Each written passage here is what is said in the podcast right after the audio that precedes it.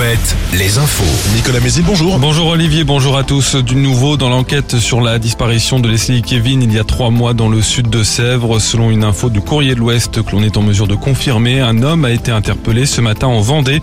On ne sait pas dans quelle commune a eu lieu l'opération de gendarmerie. L'homme d'une vingtaine d'années serait un proche du jeune couple.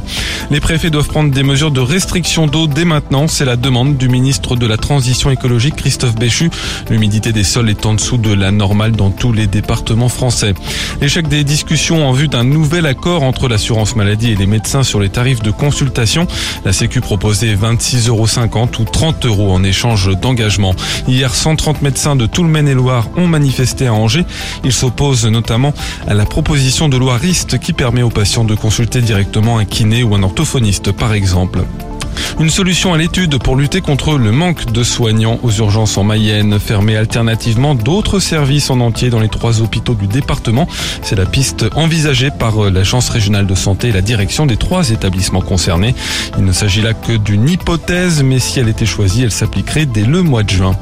Le sort de Noël Legrette à la tête de la Fédération française de foot étudié ce matin. La 3F réunit son comité exécutif en séance extraordinaire.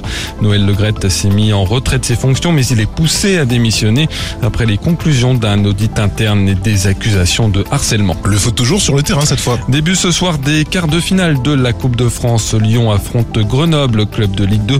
Le tenant du titre, Nantes, joue demain contre Lens. En basket, un dernier match des huitièmes de finale de la Coupe de France. Cholet joue à Saint-Chamond, club de Pro B ce soir. Le vainqueur affrontera Lasvel en quart de finale le 18 mars prochain à l'Arena Loire de Trélazé. Enfin la météo, toujours du soleil pour Le vent de nord-est souffle encore un peu, mais moins fort. Les maxis sont stables et fraîches, comprises entre 6 et 8 degrés. Très bonne journée à tous sur Alouette.